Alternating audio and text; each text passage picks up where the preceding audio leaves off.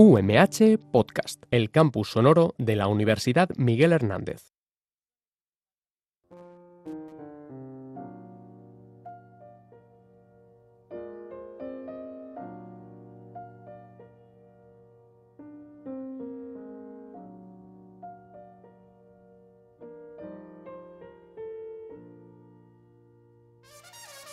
Señoras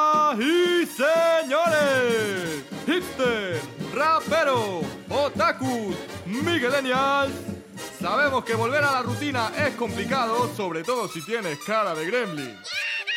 Pierdes dioptrías por semana y lo más cerca de parecerte a una persona con carrera universitaria es nada. Sí, la vida universitaria es muy dura, pero menos mal que tenemos internet y el entretenimiento. Es decir, la excusa perfecta para que tu carrera dure seis años en lugar de cuatro. Pese a ello, nosotros nos enfrentamos al tedio todos los jueves y este no va a ser menos. Les damos la bienvenida y aquí comienza Super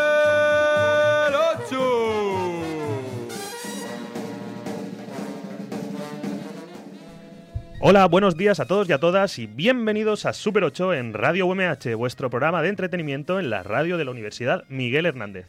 Hoy es jueves 7 de noviembre, son las 10 de la mañana y vamos a estar con vosotros durante la próxima hora. A lo largo de este programa os hablaremos, como siempre, de diversas cosas relacionadas con el audiovisual. Y para ello, como siempre, contamos con la colaboración de el que siempre está ahí y nunca na- hace nada, Ra- el Raúl González Blanco de Super 8. Muy buenas, Iván Agulló. Muy buenos días. ¿Algún gol últimamente?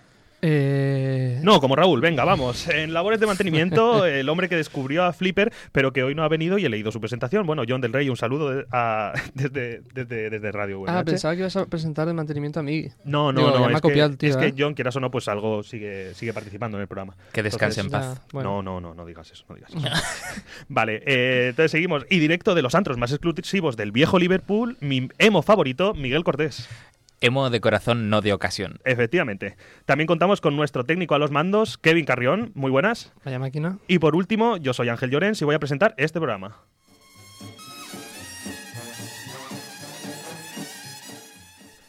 Os recordamos que nos podéis escuchar todos los jueves en la FM en el 99.5 en Elche y San Joan de Alacant, 101.3 Orihuela y 105.4 Altea, así como en podcast en Spotify y en directo online a través de radio.umh.es. También puedes seguirnos en nuestras redes sociales, tanto en Twitter como en Instagram, arroba super8umh. Os dejamos con el tema de hoy.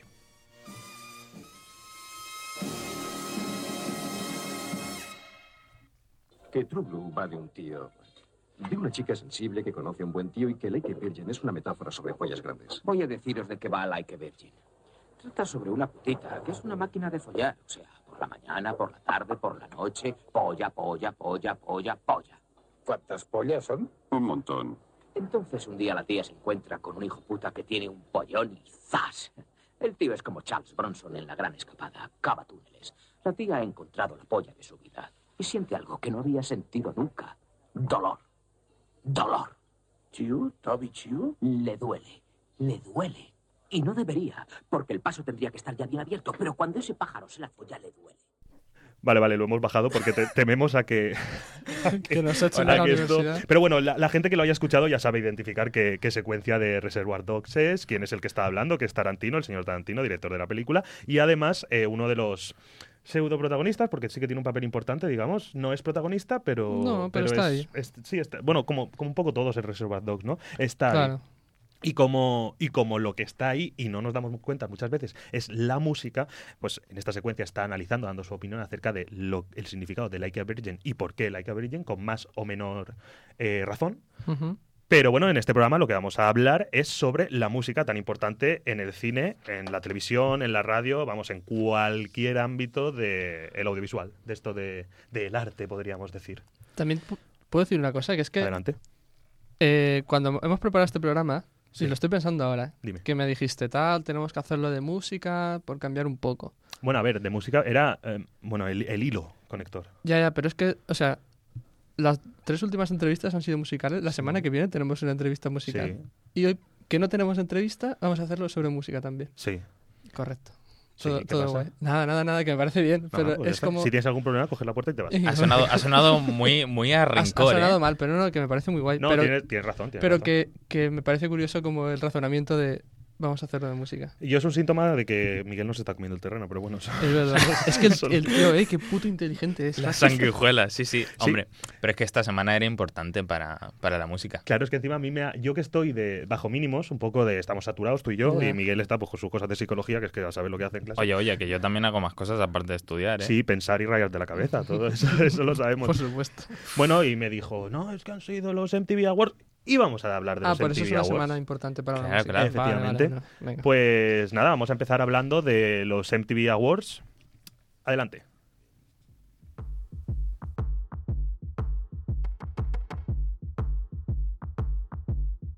What do you want from me? Why don't you run from me? What are you? Scared of me? Why do you care for me? When we all fall asleep, where do we go? Come here.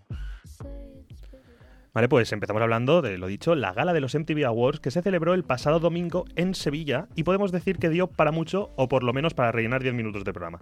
Y es que con la MTV todo se magnifica, incluso el flamenquillo de Becky G, maestra de ceremonias. Eh, los espectaculares montajes visuales que acompañan a los artistas invitados, los guiños al español, los abanicos con que se anunciaban los premios y las escenografías espectaculares dominaron los mejores momentos de la gala, como la pirámide de sillas de Rosalía, el muro amarillo de bailarines de Dualipa o la estética de cuento gótico que acompañó a Halsey. Eh, como decía antes, los abanicos con nombres de los artistas premiados fueron la principal referencia a la gala de la ciudad de Sevilla. Eso y el calor del público, que se dejó notar con Rosalía y con Liam Gallagher, ex de Oasis, a los que pues hay que dar de comer aparte, tanto por ser genios como por todo lo contrario. Bueno, vamos a comentar un poquito así por encima los premios más importantes. Podéis intervenir a, a mis compañeros, os digo, a ¿Se Miguel dice. Halsey? Se dice Halsey. Halsey. Halsey. Claro, Sí, como sí. Lindsay. Claro. Es que me ha parecido raro cuando lo has dicho. ¿Qué he dicho? Halsey. ¿o qué? Halsey, algo así. creo. Halsey. Y por cierto, un artista muy que, que- que está pegando.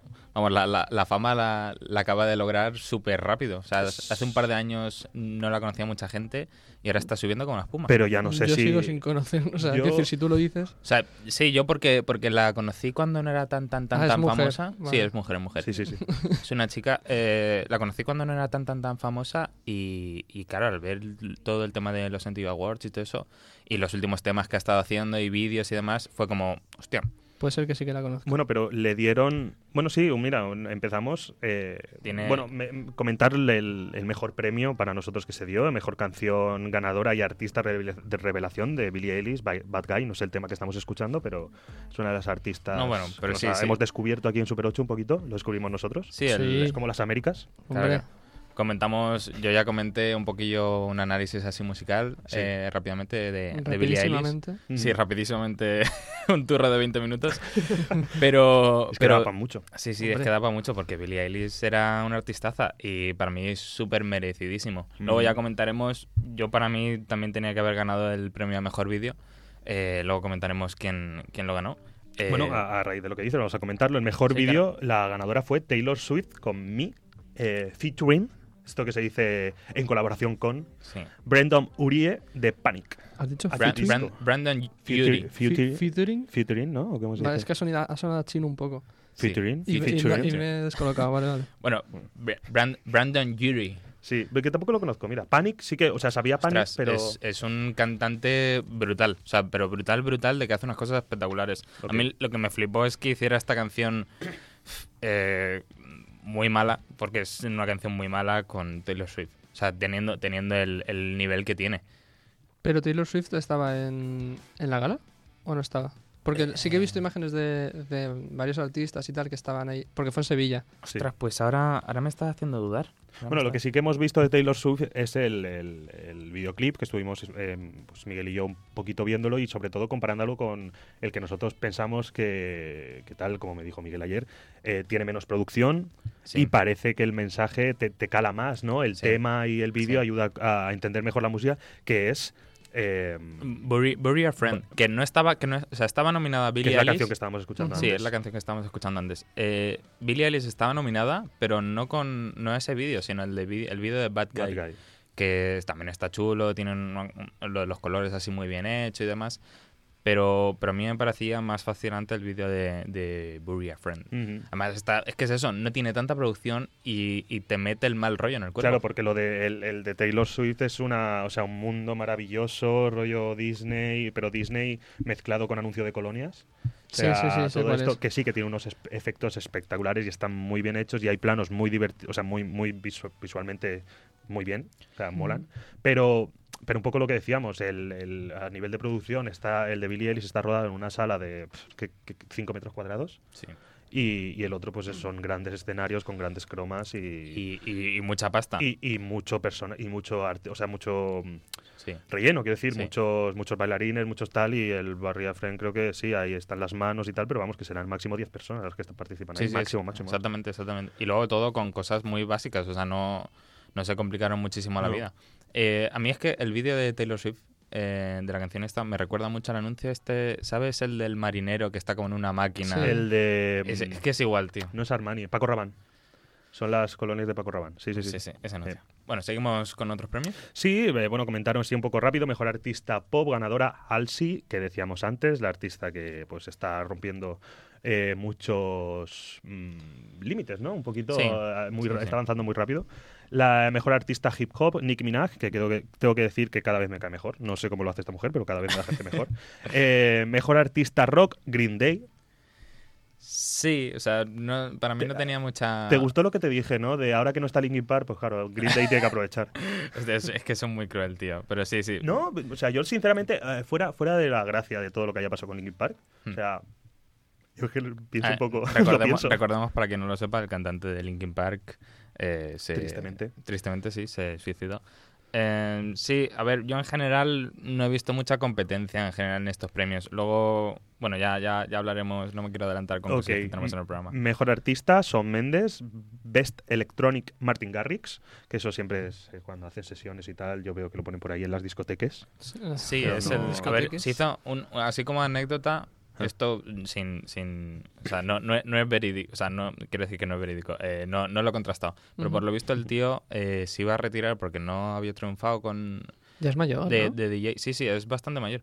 Pues el tío se iba a retirar eh, porque no, no, logró, no logró hacer nada Sí. con el tema de DJ y entonces sacó la canción esta de Animals, que es la que se hizo súper famosísima Sí, de él. sí. Y a partir de ella, pues un boom.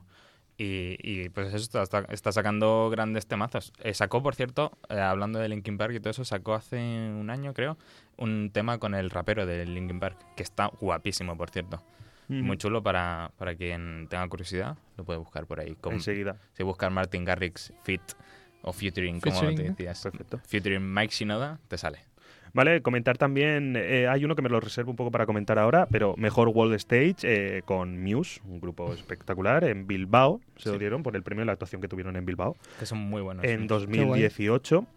Mejor directo y mejores fans para BTS, que es el grupo de. ¿Cuántos? ¿Son siete coreanos? Son Sí, siete, ¿no? siete, Alrededor de si- siete. Si, no me equivoco, siete, sí. Eh.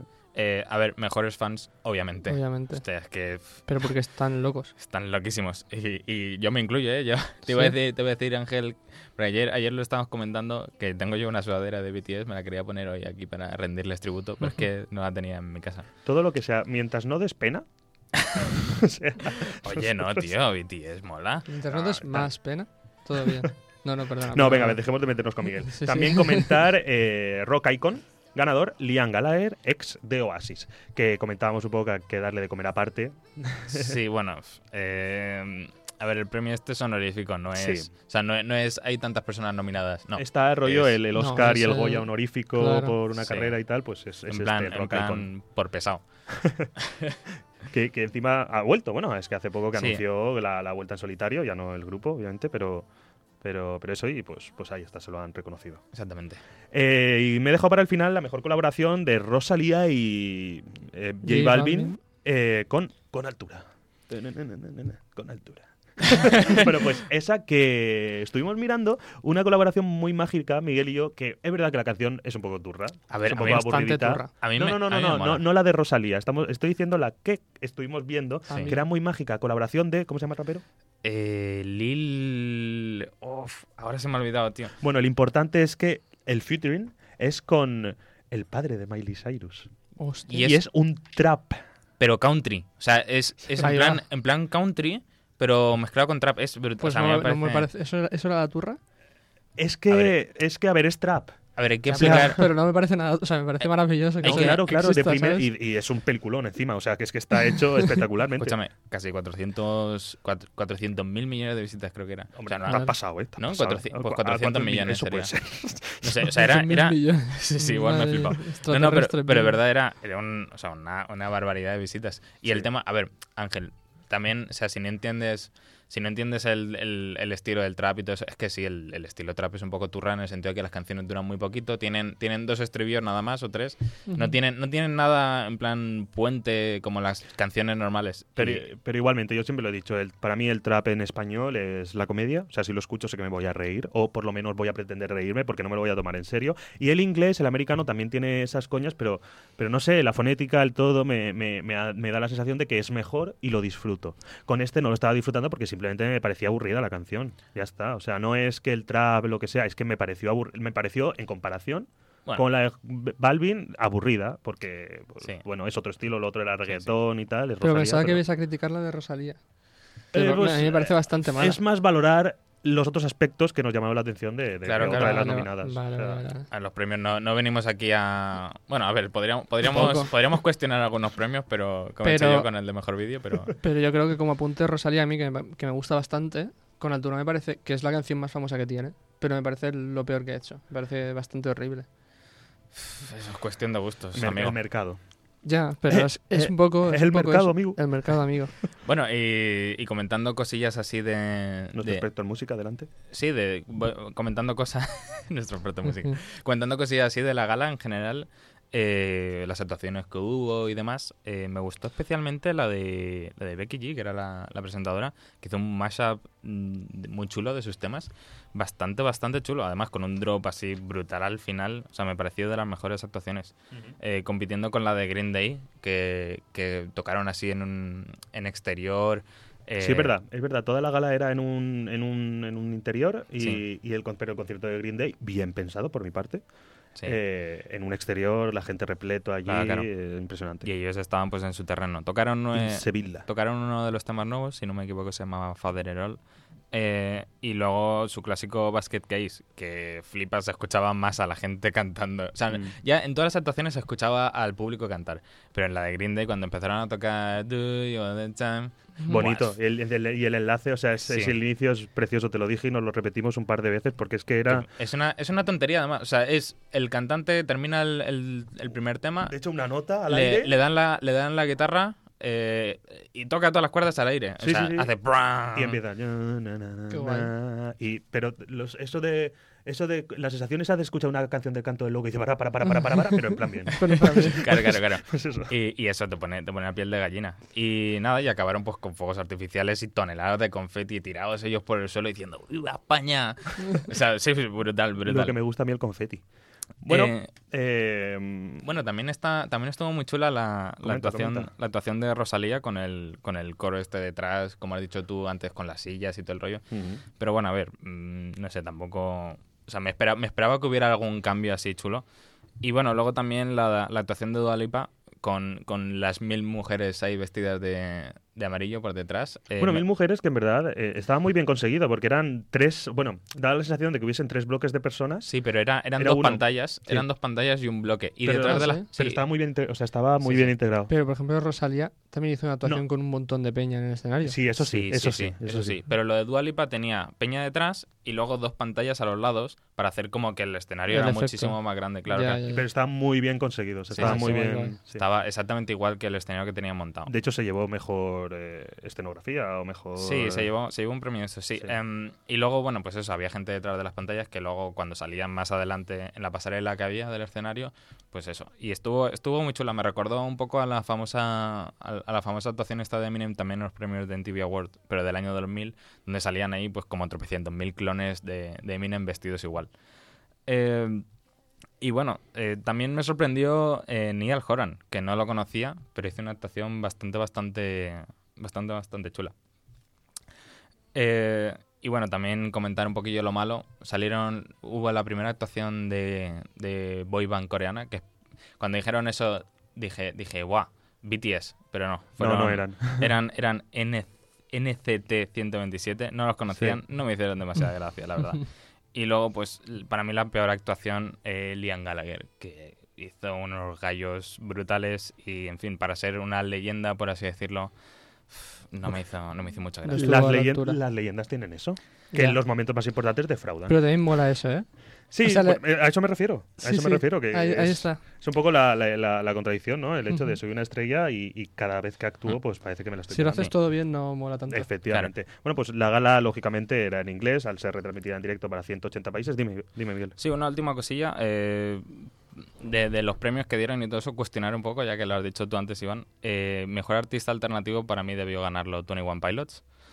Eh, mejor World Stage debió ser para mí, desde mi punto de vista, para The 1975, que lleva tres años haciendo unos directos brutales. Eh, y luego también estaba nominado para mejor artista rock. No sé muy bien qué hacía The 1975 en artista rock, al igual que Panic at the Disco, que ahora mismo está haciendo pop. Ujú. Pero bueno, y, y lo que he dicho antes, pues el vídeo de Bury a Friend de Billie Eilish.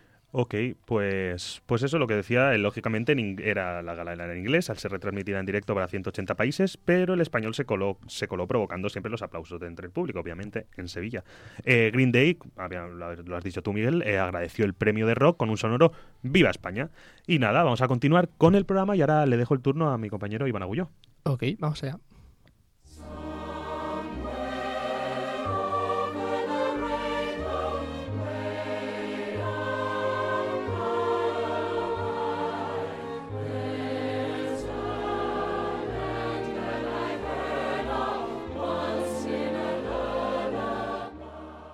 Y bueno, como ya sabéis, este es un programa sobre el audiovisual y sobre todo lo que incluye la radio, la música, el cine, la televisión. Y si hay algo que ocurre con demasiada frecuencia en las producciones audiovisuales, son los malos rollos.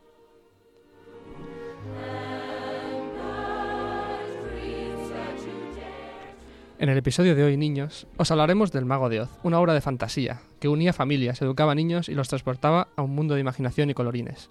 Una historia de amistad, compañerismo, amor, valentía y sueños. Si os pensáis que llevarla a cabo fue tan maravilloso, estáis muy equivocados.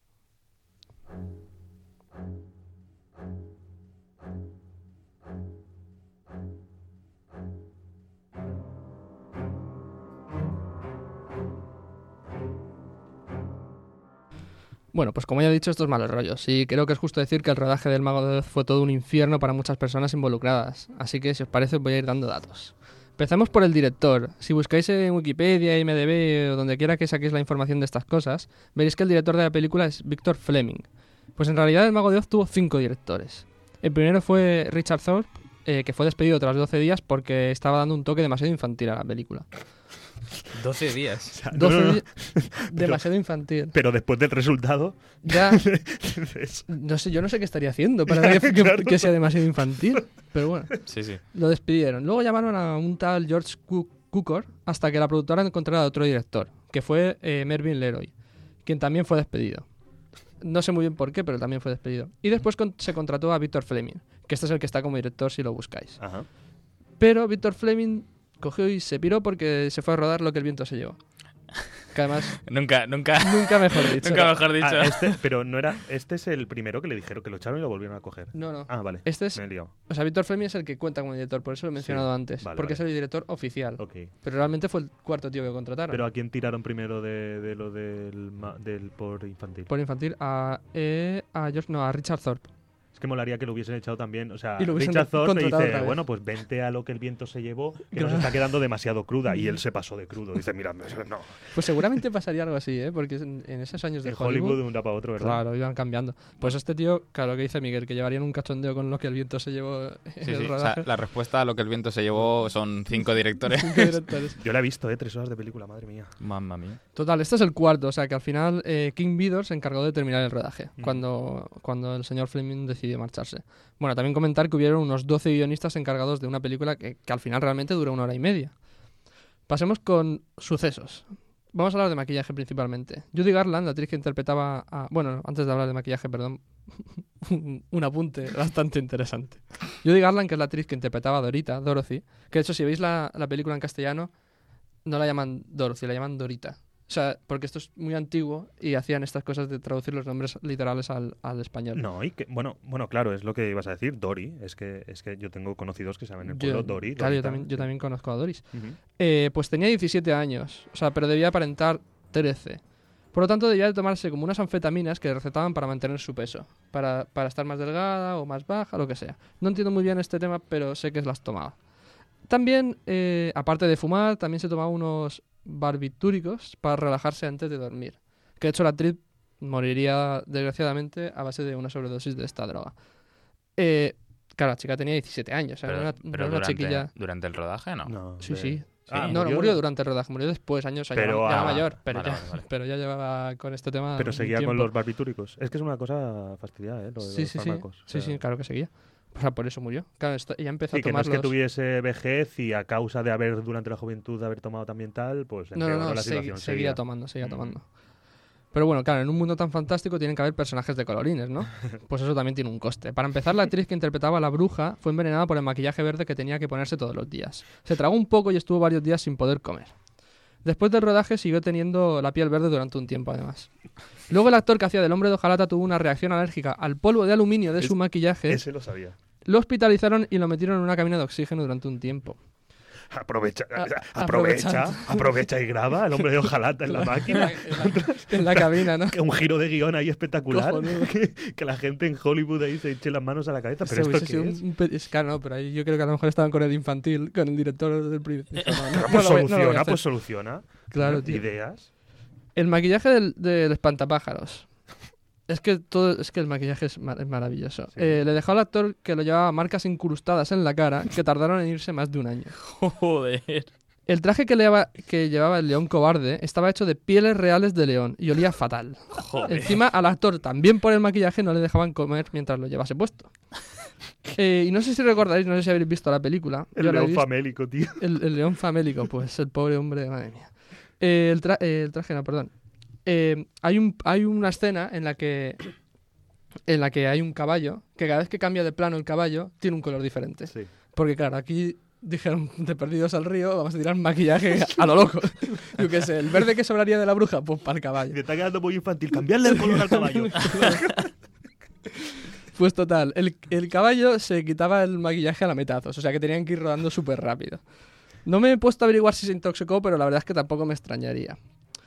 Bueno, a todo esto comentar que los focos necesarios para la iluminación que se requería, bueno, que se quería conseguir, elevaban la temperatura del set a 37 grados, grados centígrados, grados de los nuestros Con el maquillaje puesto, ¿eh? con el maquillaje puesto. Pero a mí lo que más me ha flipado, y con esto termino, son los actores que, inter- que interpretaban a los Moonskins. ¿Sabéis qué son los Moonskins? Sí. Sí. Los enanos que, que viven en este, que cuando Dorothy entra al- a Oz, viven en este pueblo y cantan y viven súper felices.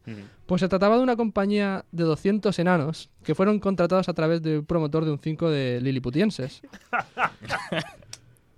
Des- destacaron principalmente por salir mucho y trabajar muy poco. Además, además de un comportamiento borracho y vacilón durante todo el rodaje. Eran, eran los enanitos de Arevalo. Sí, sí, los enanitos del chiste de Arevalo, verdad.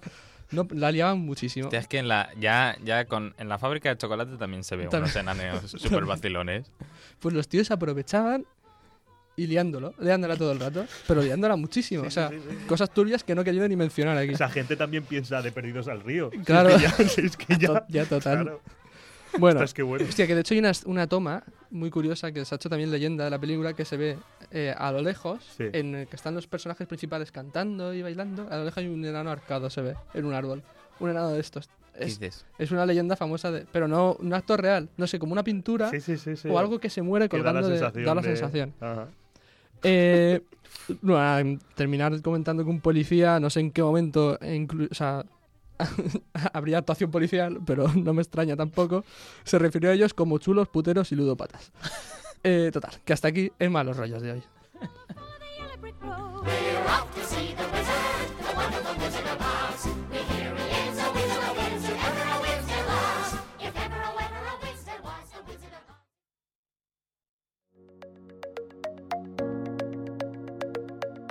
Efemérides. 7 de noviembre de 2009. Beyoncé triunfa en Berlín con tres premios MTV.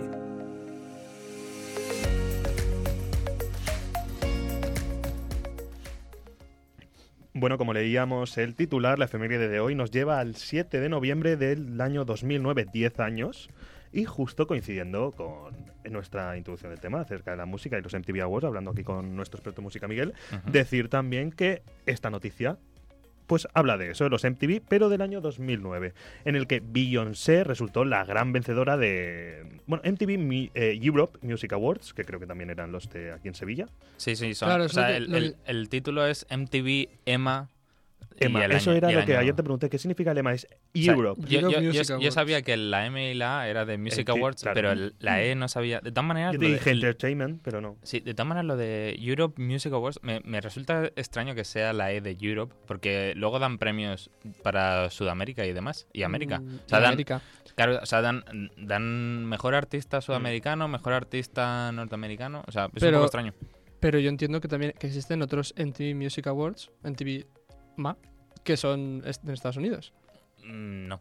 O sea que todos los que, o sea, todos los que los MTV Awards de musicales son los que se han celebrado del año, de este año son los que se han celebrado en Sevilla. O hay más o, o hay más premios. Yo tengo entendido que solo están estos. Son- claro, yo Pues entonces, claro, entonces imagino que Pero por eso digo que es un poco extraño que la E sea de Europe. Bueno, volvemos al año 2009 con la efeméride y es que la cantante estadounidense Beyoncé se alzó con tres premios de los cuatro a los que optaba Mejor Artista Femenina, Mejor Vídeo por Single Ladies y Mejor Canción por Halo. Eh, desbancando a Shakira de los dos premios a los que era candidata como Mejor Artista Femenina y Mejor Vídeo por Sea Wolf, que recordemos la canción de Loba, Sí. una loba en el armario, que la, la imitación de Arturo Valls espectacular en tu cara me suena. bueno, eh, pero ojito, fijad los, los nombres que hemos comentado. Eh, ya solo llevamos dos del año 2009, Beyoncé y Shakira. Sí, que para mí ya, ya es, o sea, Es que culturalmente hace 10 años los MTV Awards ya es otro nivel. sí, sí, era, o sea, el, año 2009 Ah, este además, año era por parvulario, o sea, Sí. yo no... sea, es este- en comparación con todos los de antes... Lo que he dicho antes, este año la competición era muy flojita, pero es que Ujú. 2009 fue un añazo musical. O sea, en cualquier género, en cualquier tal. O sea, de verdad había artistazos y había una competición de cualquier premio. Sigo- Los nominados que había eran Sí, brutales. sí, Sigo comentando y es que la victoria de Beyoncé en las principales categorías solo dejó a Lady Gaga, que partía como favorita, con cinco candidaturas. O sea, y, el, y que es que se llevó finalmente Lady Gaga el premio de Artista Revelación. Sí, sí, que fue. Artista Revelación. Creo que fue el año que sacó Paparazzi y todos estos Sí. temas que ta- también súper famosísimos. Después King of Leon, eh, que partían eh, a optar a cinco de las estatuillas, no se llevó ninguna finalmente aquel año. Eh, una, una lástima, que creo que años después sí que llevaron, sí que se ganaron premios. Pero es que es eso, la competición. Mucho más dura. sí. En esta ocasión, Eminem, que ganó la, categoría como mejor artista masculino, y la banda irlandesa U2, U2, aquí en España, que se llevó el galardón al mejor directo del año. No voy a infravalorar a Muse, pero joder. A ver, es que U- U2, U2 son muy buenos. Claro. En directo y demás, ¿eh? Bueno, en la categoría de mejor grupo, los ganadores fueron los alemanes Tokyo Hotel. Que es que, es que donde vayas, donde vayas dices, es que es mejor. Es que es mejor la gala, o sea. Sí. Hostia, yo me acabo de enterar de que son alemanes.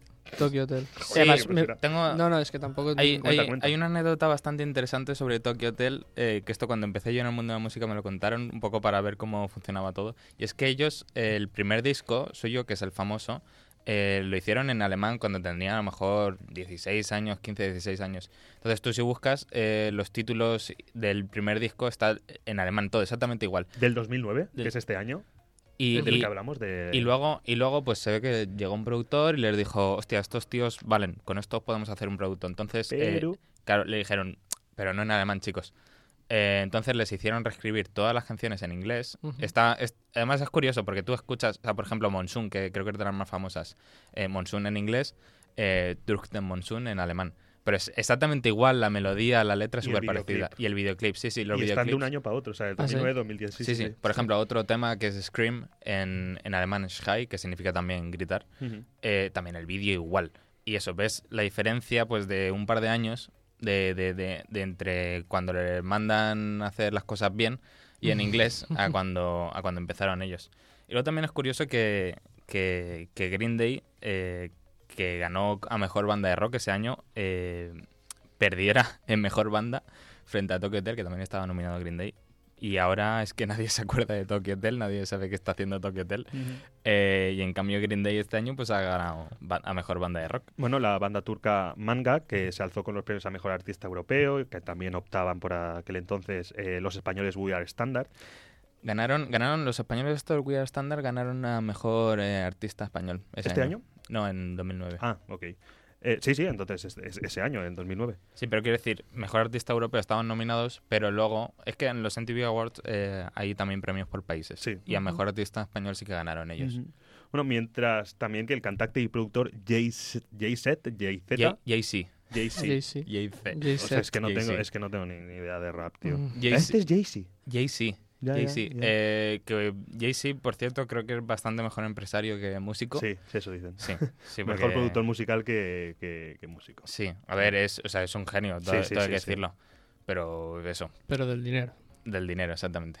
Bueno, pues hasta aquí hemos Hizo, comentado. hizo así como pequeña anécdota, hizo un falso, un falso retiro, como que se iba de la música por el año 2003 o así, eh, haciendo un sold out brutal de estos de vender un puño de entradas a un precio desorbitado. Eh, y un año después anunció su vuelta haciendo, haciendo un disco con, con Linkin Park, una colaboración. Bueno, pues Hostia, pues vaya genio, ¿no? sí, y entonces, claro, ganó la pasta de lo de antes y ganó la pasta de, Claro, claro, de claro. lo de después. Vale, pues hasta aquí la efeméride de hoy, de hoy que nos ha llevado al año 2009, 7 de noviembre. Vamos a continuar con el programa.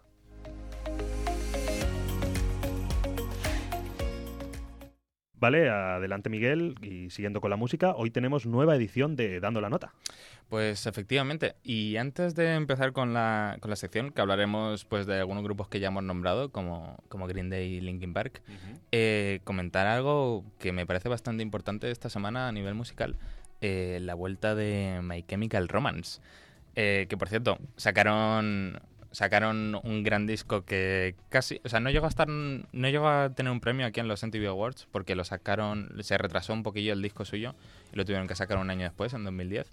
Eh, Danger Days, que fue el último disco que hicieron. Bueno, luego hicieron, grabaron otro disco, pero nunca lo llegaron a sacar. Y ahora pues han anunciado el regreso y, y en tres minutos sold out del, del primer concierto. Y luego también pues una, una reunión de Rage Against the Machine, eh, que también pues posible vuelta que, que puede anunciar. Pero bueno, vamos con lo de dando la nota y hoy vamos con algo bastante más sencillo, no el turro este que pegué con lo de Billie Eilish. Lo de No, era tu primer día de sección. Hay que- hay que- No te preocupes. Nada, Una lo de- sanción y ya está. Lo de ahí es bastante sencillito. Venga, es- tienes siete minutos. Y es que, bueno, pues el otro día hablando con John, eh, me comentó, estamos escuchando la canción de American Idiot, Sí. y me comentó, tío, es que es un solazo. Y, y claro, tú cuando aprendes algo de música, escuchas Green Day y dices, dices es que no tienen nada, son súper son súper sencillitos. Eh, vamos a poner un, un segundo el solo de, de American Idiot para, para hacer memoria.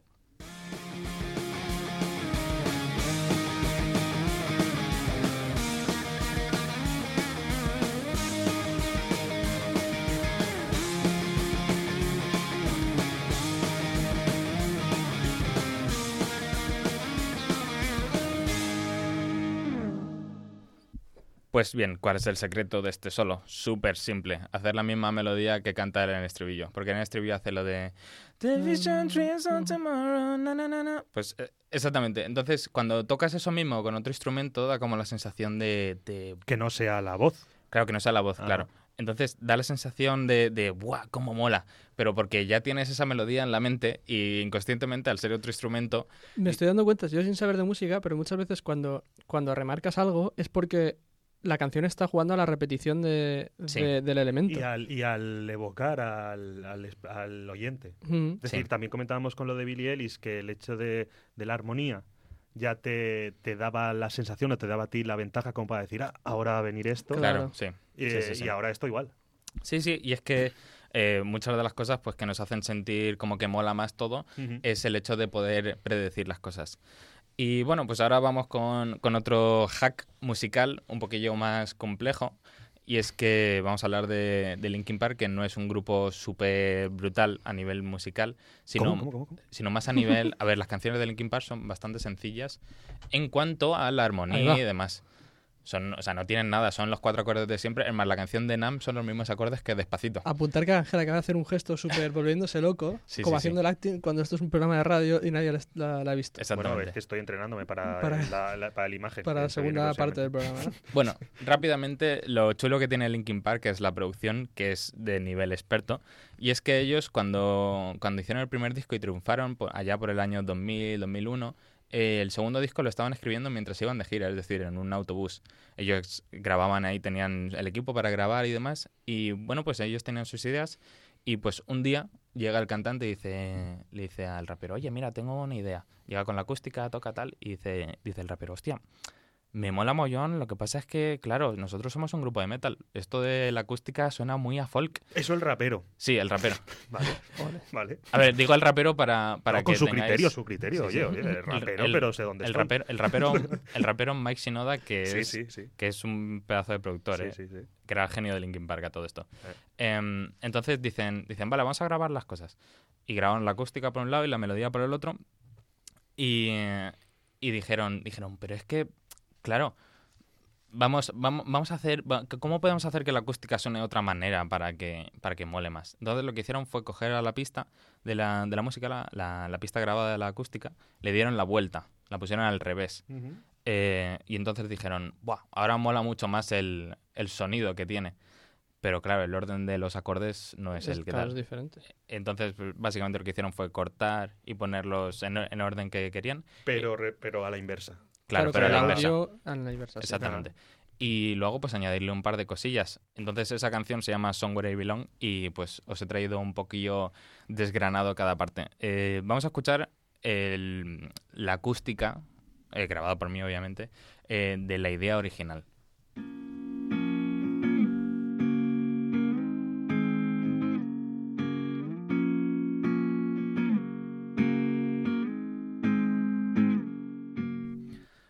Entonces tú cuando escuchas esto dices, vale, me Está mola, guay. me mola, pero es eso, mm, somos un grupo de metal, esto no, esto no sirve. Entonces, pues lo dicho, le dan la vuelta, le van poniendo cosas. Entonces vamos a escuchar este, este mismo trozo, solo que he dado la vuelta. Y luego eh, lo que he hecho pues ha sido simplemente añadir pues un arpegio y una batería electrónica, eh, como hacen en la canción original de Somewhere I Belong, quien quiera escucharla. Vamos a escuchar.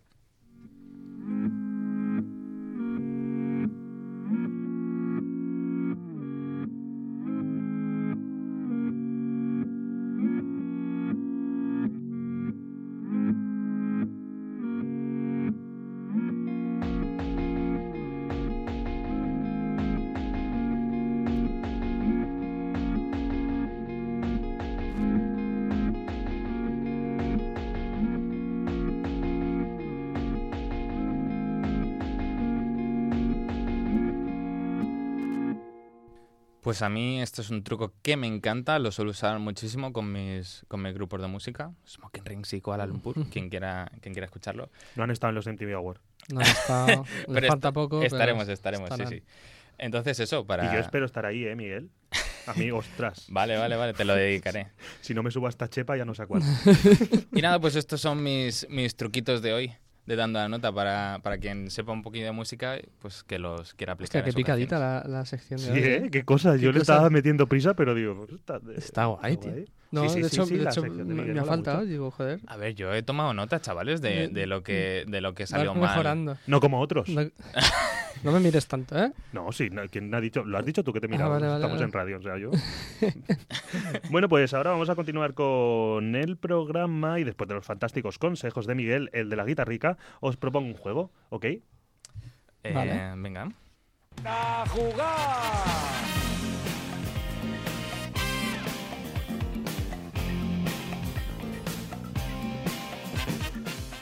Vale, hemos escuchado una vez más al gran Matías, no, Matías, no, Joaquín Prat.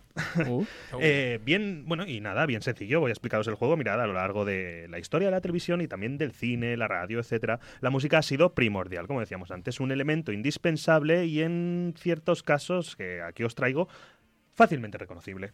Es decir, por lo menos esa es la intención de aquellos compositores que crearon las sintonías. Una pieza musical concebida con el fin de ident- identificar y diferenciar un espacio audiovisual, en concreto, de los demás.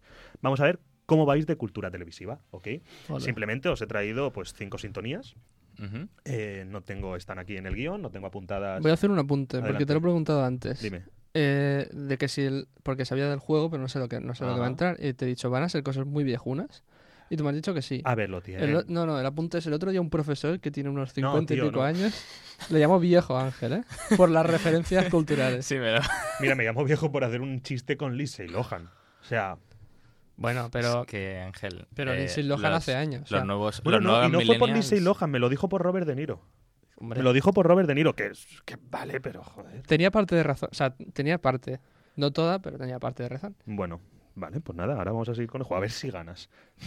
sí, Ojalá- vamos a escuchar. Bueno, nada, simplemente os he traído cinco sintonías de programas de televisión, de la televisión española principalmente, no sé, Ajá. televisión española. Eh, no, la, no la tele pública, sino de, de la televisión en España en general. Y nada, quiero a ver, que, a ver si las adivináis. Vamos a escuchar la primera.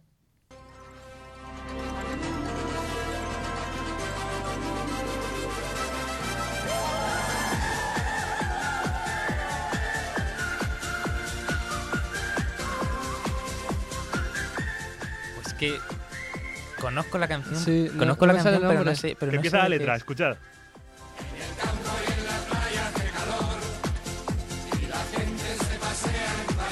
Espera, ¿será? ¿Será? Adelante, sí. No, ¿Puede, ¿Puede que sea Grand Prix? Ah, claro, Gran Eh, Prix. vamos a escucharlo.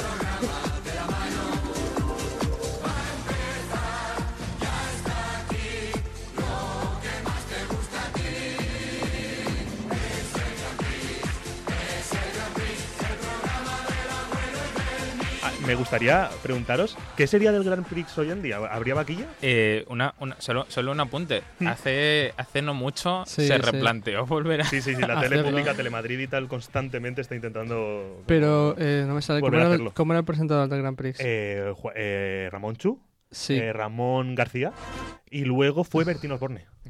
ah, luego fue Bertín. Luego, durante muchos años. ¿Fue Bertín? con un con un con una con un personaje que tenía y era un, un ratón un ratón animado en una pantalla y hablaba con él. No, yo O no sea, lo Bertín recuerdo. Osborne hablando de un ratón. Yo no lo recuerdo. Entre eso y la serie esa que tenía de- del espacio, no sé si sabéis cuál Sí, es. sí, que es que es. Sí, sé es, es maravillosa. ¿Cómo cómo cómo cómo? A ti esto te va a encantar. Eso- ¿Bertín Osborne en el espacio? Espérate. A la mierda. Pero no, no lo cuentes, no lo cuentes, por favor, déjalo por otro día. Vale, No, vale. no, te, te lo juro que es, te lo juro que es de lo mejor. O sea, la mejor sección que vas a hacer Vale, vale, vale, vale. es vale. Osborne en el, en el espacio. O sea, el programa que viene vi- te vienes con eso. Lo tengo, lo tengo. Vale, perfecto. Gracias por... por- Uf, ya tengo contenido para el programa que viene. Bueno, lo habéis acertado, Miguel. Vas ganando de momento. Vamos con la segunda sintonía. Espérate, Pero- Miguel el ludópata, Pero es que... no, pero es que está facilísima, tío. Bueno, Que eh, no- yo no tengo ni idea. Yo es que Está- me pierdo mira, muchísimo. Mira, mira, que yo, Espérate. mira que yo pensaba que no iba a tener ni, ni, ni idea.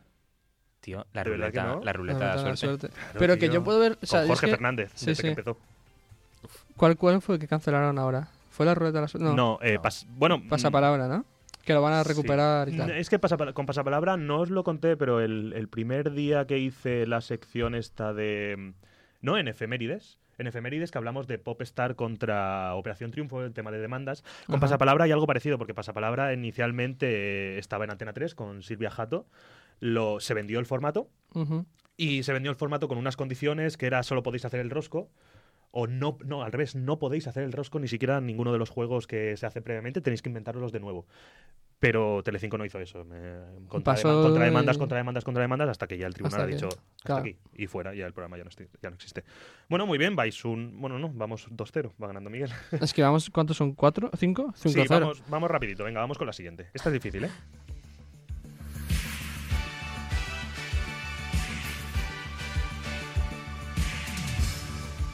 Es que, No. o sea, me, sé, sé qué canción es, o sea, pero, Sí, es- pero ahora no caigo es- el nombre de... Es, Ah. este, este programa, la sintonía de este programa está en el libro Guinness de los récords. Tiene, claro, ¿Qué- pero porque, pero porque es, El- adaptación. Por longevidad. Aparte, es, es, es una adaptación, de americana. programa, Tiene la palabra millón en el. No, No, no, no, no, no, no.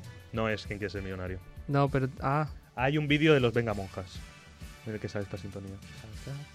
sí, pero no sé cuál es.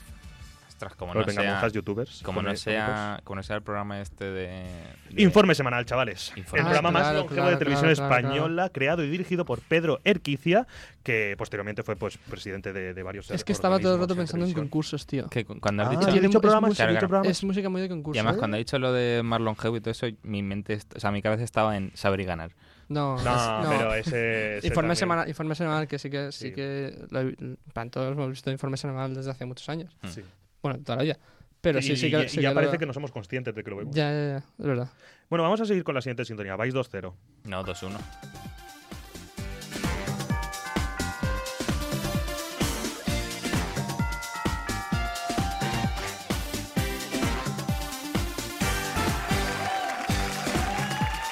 Uy, se nos ha repetido.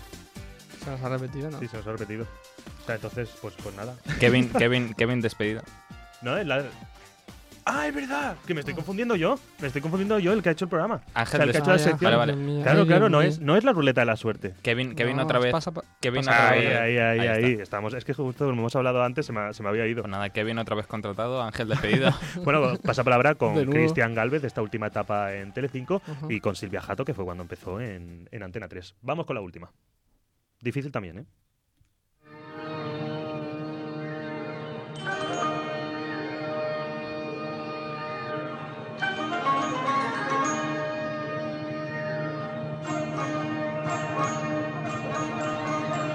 Hostia, pero cabrón, Es esto, antigua esto esta, también ¿no? es antiguo. Pero- es, pero- que, es que normal que te llamen Pero abuelo, tío. parchís, algo así. No, escuchad, escuchad.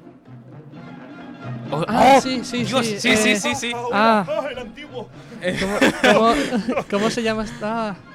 Ah, Eh, de, eh, no de sé la qué. fuente, ¿no? No sé qué, No, Sí, sí, sí. Sé Sí. qué, qué, sal- la- no sé qué salvaje era, ¿no? ¿Puede ser? Eh, no, espera. ¡Oh, Dios! Vida- es no. que sé, sé que es, tío, pero... El hombre y la tierra con Félix Rodríguez de la Fuente. De la Eso, Fuente. oh. Joder, he dicho de la fuente, lo he dicho bien. Ah, sí, verdad, has dicho. Sí, De la. Fuente. Es que es- directamente no es de la fuente tal cual, es Félix Rodríguez de la Fuente. Es que como que sueltas de golpe. Ya, ya, ya. Ángel, todavía no te has despertado, ¿eh? Me parece a mí. Bueno, pues habéis quedado 2-0 de 5. No, Oye, he- acertando. he, he dicho Dale. pasapalabra, ¿no? Claro. Bueno, pues Bueno, nada, que lo he ha dicho sonado- porque ha lo- sonado aquí. de- Lo he dicho porque lo ha dicho Kevin antes, pero, pero lo he soltado yo. Bueno, pero, En representación de que... Pero bueno, espero que este ejercicio os haya servido para conocer algunos programas de televisión a través de sus sintonías o reconocerlos por lo menos, aquellos que se acuerden de ello. Eh, vamos a continuar con el repaso del fin de semana.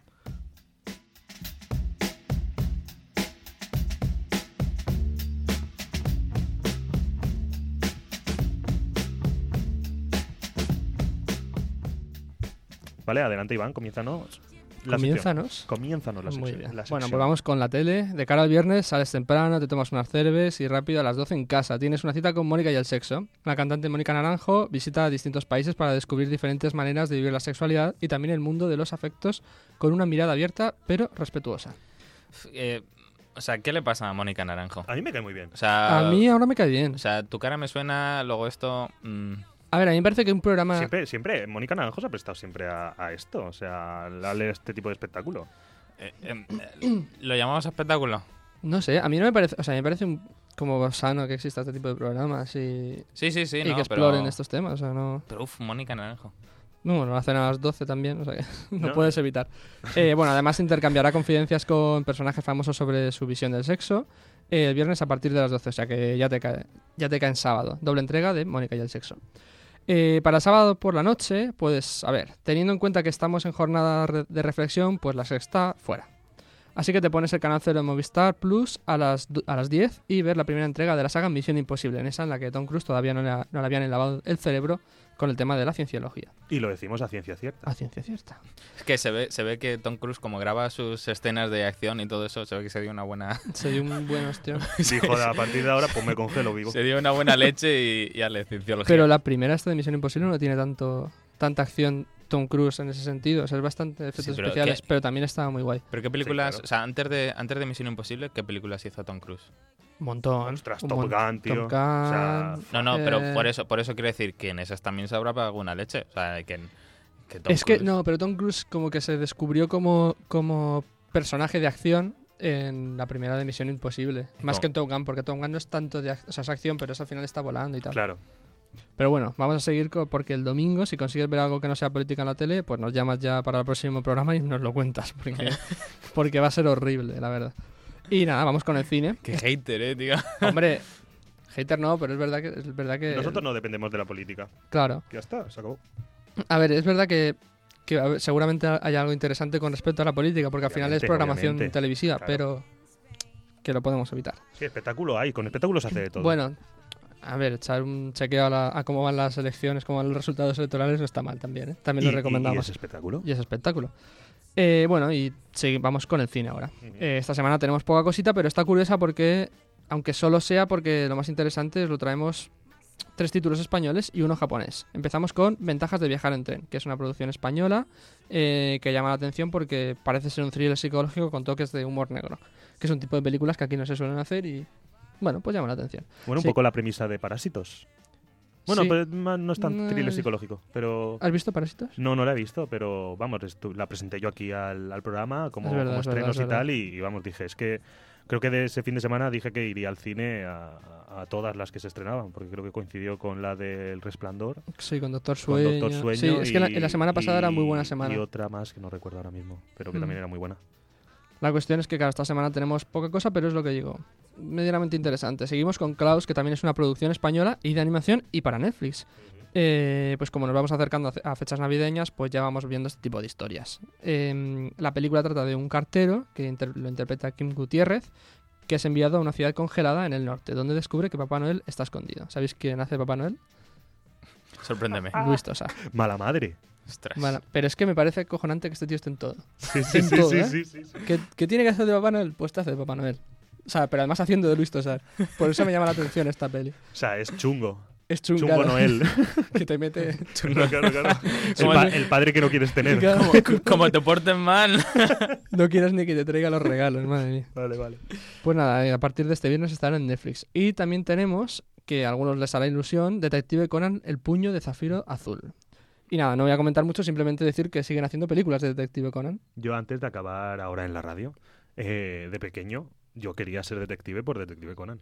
Sí, o sea, yo vivaba flipado con Detective Conan. Detective Conan es una Vivaba- viva- vivaba, ojo. Y así, vivía. y así has acabado, ¿eh, Ángel? Pero era una serie muy curiosa, un apunte. con, con un poco síndrome infantil. Así de idiota A, estás. a ver, a ver si vamos a tener que llamar a Luis Tosar. No, no crezco. Que te espabile. Pero que Detective Conan era una serie muy guay, porque y era una serie para niños, pero era muy turbia. Yo recuerdo pasarlo Sí, mal sí, viendo, sí, viendo. Detective Conan. Y nada, acabamos con el plato fuerte, que es El Hoyo, que ya hablamos de ella hace un par de semanas, que era esta historia distópica en la que los ciudadanos viven por niveles de plataformas y los que viven en lo más alto reciben comida y los de, los de más abajo van viviendo de los restos. Y así sucesivamente, vas bajando, vas viviendo de más restos y peor comida. Por lo que cada nivel eso, recibe comida en peor estado. Pues ya lo dijimos que Triu- eh, triunfó en Sitges, tiene muy buena pinta.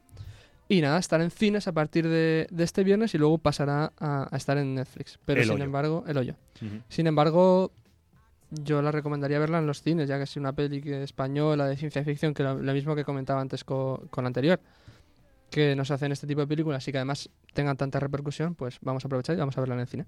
Ok, vale, pues muchas gracias, Iván. De nada.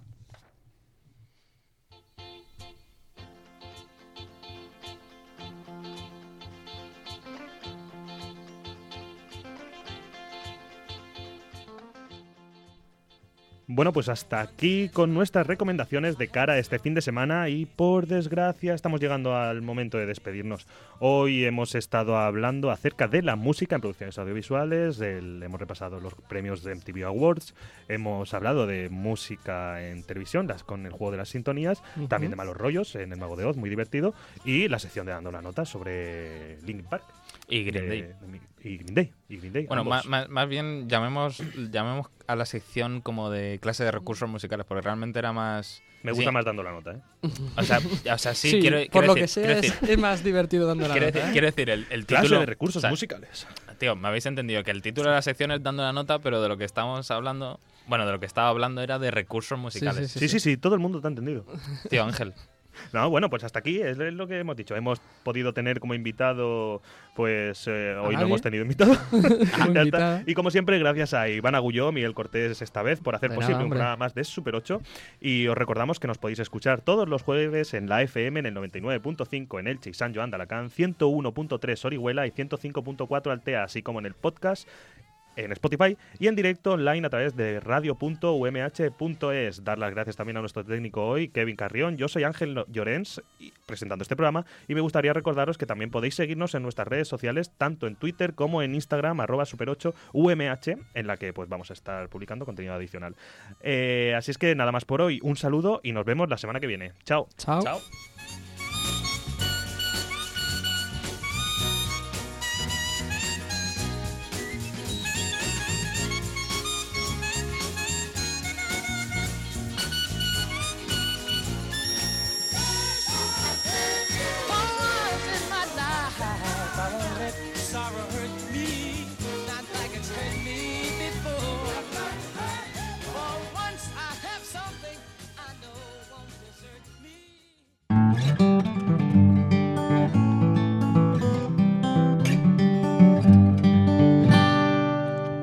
UMH Podcast, el campus sonoro de la Universidad Miguel Hernández.